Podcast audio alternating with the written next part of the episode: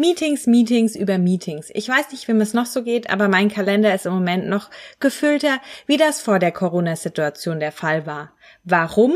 Dem Ganzen wollen wir heute mal auf den Grund gehen. Wir haben heute in der Folge nochmal viele wichtige Tipps für Online-Meetings für euch zusammengefasst und stellen uns auch die Frage, warum haben wir auf einmal so viele Termine und kann man alles online abbilden, was man vorher vielleicht auch in Präsenzformaten durchgeführt hat.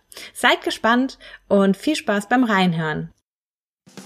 Herzlich willkommen zu Nubo Radio, dem Office 365 Podcast für Unternehmen und Cloudworker. Einmal in der Woche gibt es hier Tipps, Tricks, Use Cases, Tool Updates und spannende Interviews aus der Praxis für die Praxis. Und jetzt viel Spaß bei einer neuen Episode. Hallo und herzlich willkommen zu einer neuen Folge Nubo Radio. Wir nehmen uns heute nochmal dem ganz aktuellen Thema der vielen Meetings an.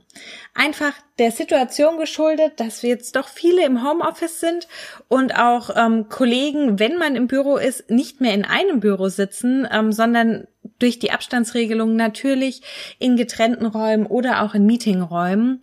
An der Kaffeemaschine wird Abstand gehalten und überall wird natürlich darauf geachtet. Doch was fällt dadurch weg?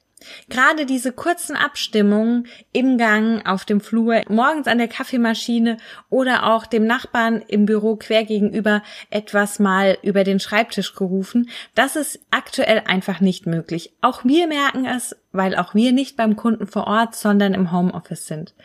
Dadurch verlagert sich natürlich ganz viel auf Online-Meetings. Und das füllt natürlich auch den Kalender, weil man stellt einfach schnell mal ein Meeting ein, man sieht den Kollegen morgens ja nicht, sondern man blockt direkt auch mal etwas mehr Zeit, um das ausführlich zu diskutieren. Ja, das ist auch gar nicht schlimm. Es fällt einfach nur auf.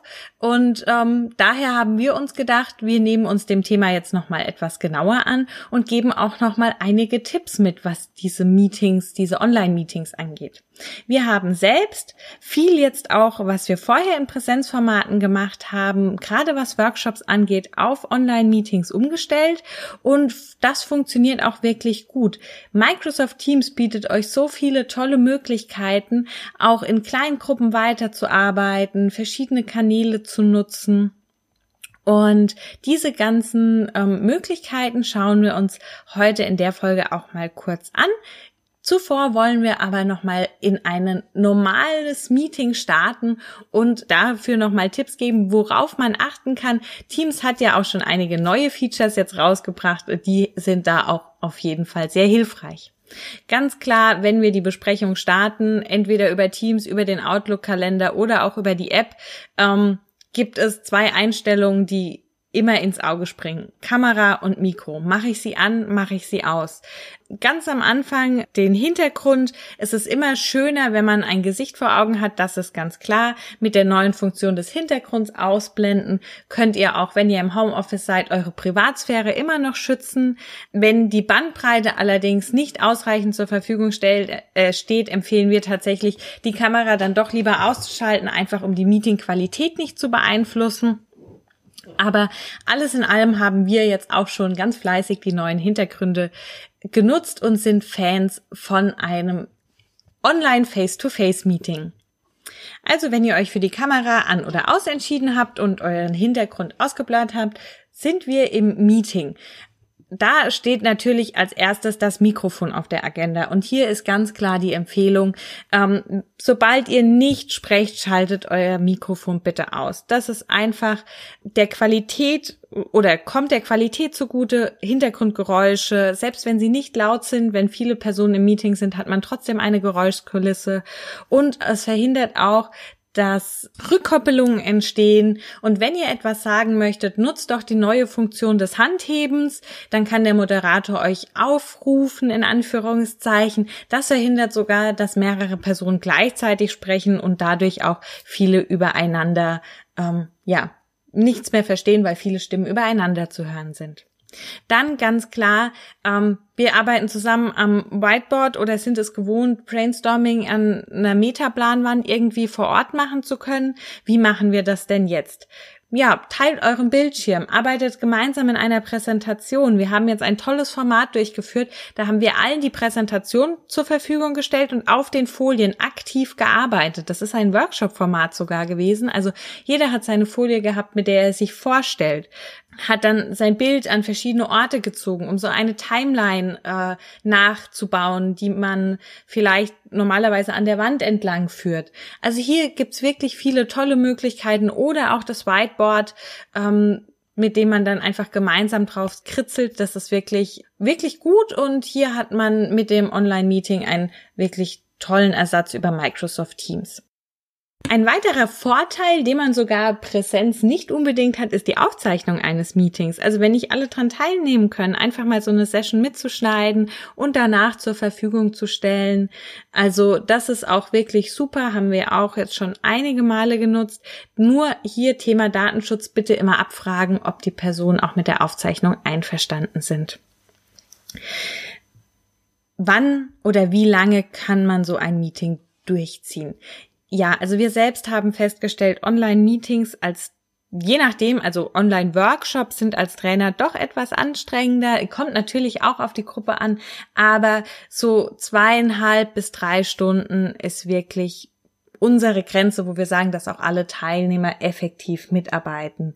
Alles, was so bis zwei Stunden geht, ist überhaupt kein Problem. Ähm, alles, was über dreieinhalb Stunden geht, ist dann schon sehr ähm, kann sehr zäh werden. Ist natürlich auch nicht immer der Fall, dass so die ähm, Erfahrungen äh, dann lieber wirklich mehr Termine machen, was man normalerweise an einem Tag macht, auf zwei Vormittage zum Beispiel verlegen. Da ist meistens doch die Aufmerksamkeitsspanne noch etwas größer bei den Teilnehmern.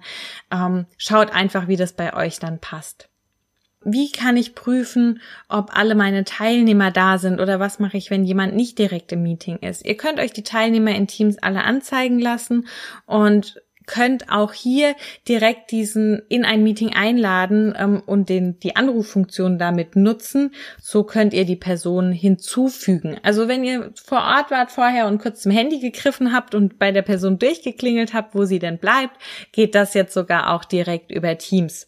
Und über fünf Personen alle auf einmal stumm schalten, auch wirklich für ähm, gerade moderierte Termine eine ganz tolle Sache. Auch hier, ähm, wenn ihr sowas macht, sagt vorher den Teilnehmern Bescheid.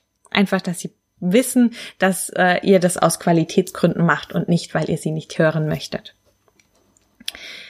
Ja, ähm, was macht ihr nach dem Meeting? Auch hier normalerweise ein Protokoll schreiben, das Ganze per E-Mail rumschicken. Ähm, wenn ihr vorher schon OneNote genutzt habt, umso besser. Also auch hier nutzt die neuen Möglichkeiten oder nutzt die Welt der Office 365 ähm, Umgebung. Neu sind ja gar nicht alle Funktionen. Macht ein Notizbuch in OneNote, bindet dieses direkt in Teams ein oder packt es sogar direkt zum Termin dazu. Also auch das ist absolut zu empfehlen, einfach um das Ganze auch nachzuhalten. Hier können dann auch ähm, Personen, die vorher oder die im Meeting nicht teilnehmen konnten, darauf zugreifen und sich das Protokoll anschauen. Ähm, was macht man mit Terminen, die in gemeinsamen Kalendern beziehungsweise äh, in einem Kalender äh, erstellt werden, die, die keine Teams-Anbindung haben. Also zum Beispiel ein ähm, Sammelpostfach. Hier könnt ihr auch den Termin in dem Postfach einfach erstellen und den Link eines Meetings aus eurem eigenen Kalender hinzufügen. Auch das haben wir schon gemacht und das funktioniert. Also wenn ihr einen gemeinsamen Kalender ähm, pflegt, da kann manch, ähm, oftmals kein Teams-Meeting erstellt werden, wenn keine Office 365-Lizenz natürlich im Hintergrund ist, dann wirklich in dem eigenen Kalender Teams-Meeting erstellen, Link kopieren, einfügen, dann kann auch dieser Termin genutzt werden und der Termin wird zum Beispiel von der E-Mail-Adresse dieses gesamten Postfachs verschickt, wenn es jetzt wirklich um etwas geht, wo das ganze Team involviert ist und man mit dem persönlichen Namen dann irgendwie da nicht stehen soll.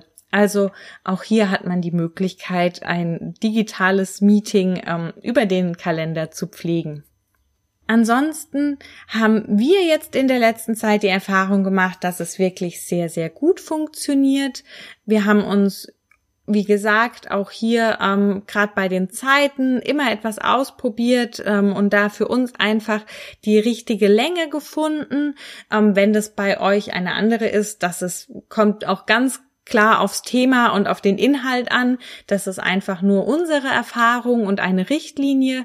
Ähm, Gerade in so Workshops ist natürlich auch die Teilnehmeranzahl immer entscheidend. Also wir waren jetzt so zwischen ja vier und sechs, sieben Teilnehmern. Das hat gut funktioniert. Das war eine schöne, angenehme Gruppe, ähm, Gruppengröße zum Arbeiten.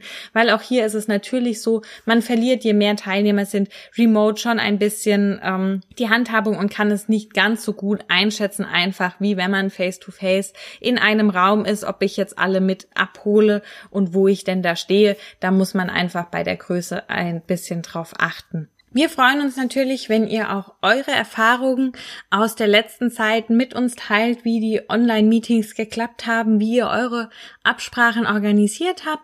Mehr Tipps oder auch noch etwas mehr Informationen haben wir in unserer letzten Folge zu dem Thema Online-Meetings, auch aus aktuellem Anlass zu Corona, für euch natürlich nochmal, also hört auch da gerne rein. Und ansonsten bleibt mir nur noch zu sagen, denkt immer daran, Collaboration beginnt im Kopf und nicht mit Technik. Du möchtest noch einmal mehr Details zur Folge, willst uns eine Frage stellen oder aber einfach in Kontakt treten, um dich als Interviewpartner vorzustellen? Kein Problem, auf www.nuboworkers.com findest du Insights zu Nubo Radio, als auch unsere Kontaktdaten und die Social Media Plattform. Viel Spaß beim Klicken!